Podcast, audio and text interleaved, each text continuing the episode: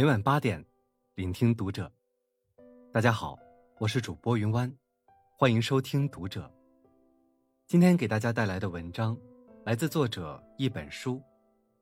钱品好的人，人品不会差。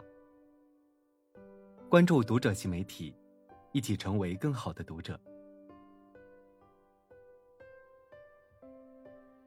前段时间看到一则新闻，说的是一女子网购连退八单，被封号到二九九九年。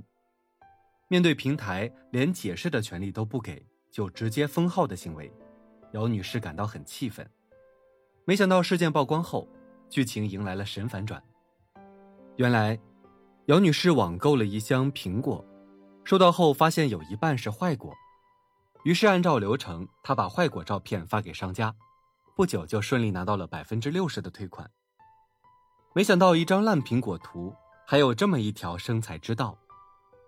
后来，姚女士陆续在不同商家购买了十斤左右的苹果，收到后再用之前的烂苹果图申请坏果赔付，连续几次都成功了。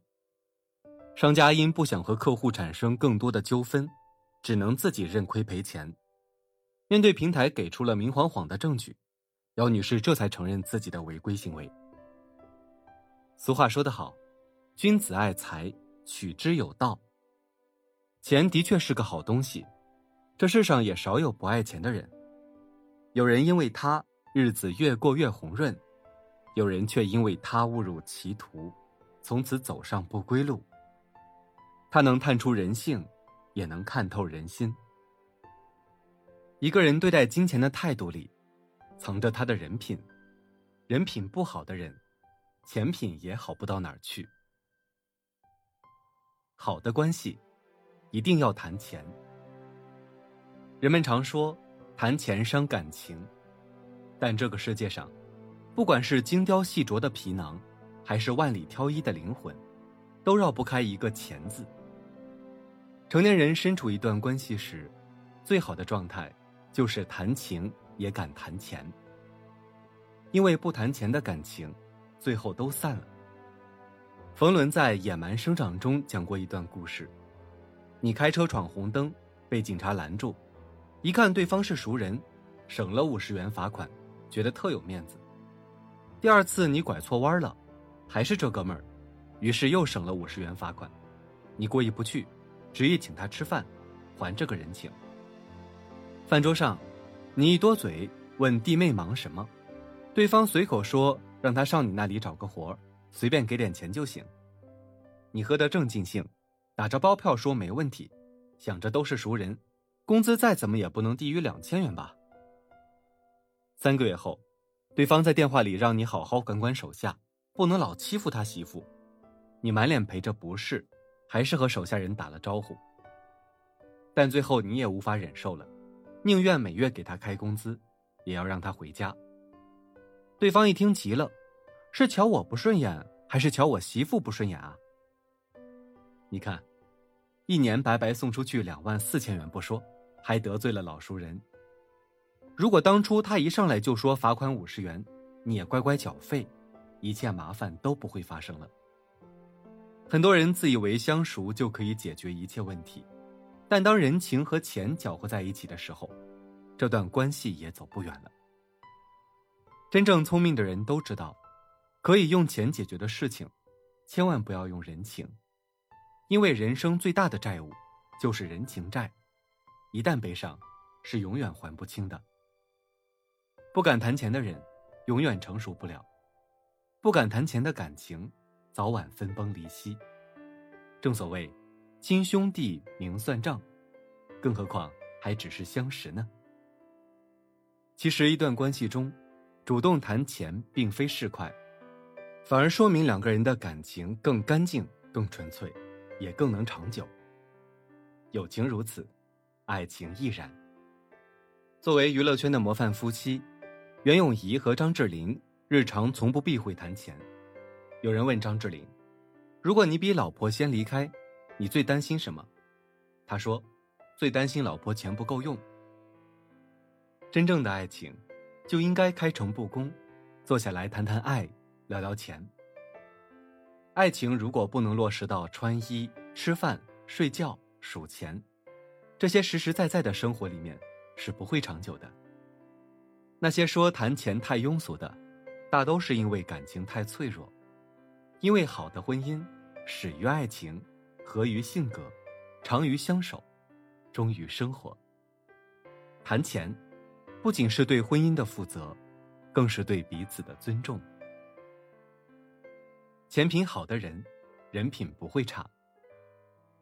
有句话是这样说的：“人生是海，金钱是船夫，如无船夫，度世为艰。”人生在世，每个人都在为生计奔波。正所谓“人为财忙，鸟为食亡”。也正是在金钱面前，是人是妖，是好是歹，才得以一目了然。很多时候。钱就像一把尺子，衡量出人心之间的距离；钱也像一面镜子，照出心灵的善恶。前段时间热播的电视剧《我是余欢水》，剧中印象极为深刻的，就是余欢水找朋友讨债的情节。余欢水的母亲去世时，给他留了十三万块钱，他原封不动借给了朋友吕蒙。五年过去了。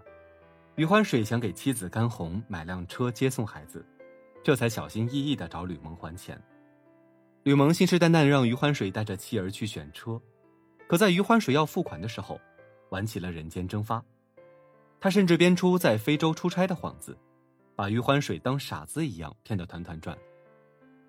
余欢水撞破好兄弟的谎言后，质问他为什么不还钱，还要骗自己。吕蒙不但没有半点愧疚，还嚣张地说。我就是骗你，怎么了？钱我会还给你，但是得看我心情。最后更是恶人先告状，倒打一耙，咱俩各走各的，以后再也不是兄弟。借钱见人心，还钱看人品，这话说的一点也不差。你借钱给对方，是把他当兄弟、当朋友，可恨的是，别人却拿你当傻子。怪不得有人说。钱品即人品，钱品好的人，一般人品差不到哪儿去。此前看过这样一篇报道：浙江九十八岁的孙奶奶冒雨走了两三公里，只为偿还张大伯家五十年前未付的工钱。网友纷纷表示，孙奶奶冒雨送来的不是一笔债务，而是一颗诚信善良的心，这是多少钱都无法衡量的。诚然。孙奶奶所欠的十元工钱不足挂齿，况且五十年已过去。但对于孙奶奶来说，还钱意味着诚信，是做人的根本，也是她留给子孙后代最大的财富。生而为人，每个人都不容易，但愿意借钱给你的人，一定是你的贵人。如同作家余光中在《借钱的境界》一书中写道：“一提借钱。”没有几个人不胆战心惊的，有限的几张钞票，好端端的隐居在自己的口袋里，忽然一只手伸过来就把它带走，真叫人一点安全感都没有。短短一句话，道出了借钱容易还钱难的窘境，但细想之下，倒也在理。一个人总是借钱不还，日子久了，任谁也会退避三舍吧。所以，看一个人值不值得交往。就看他对待钱的态度。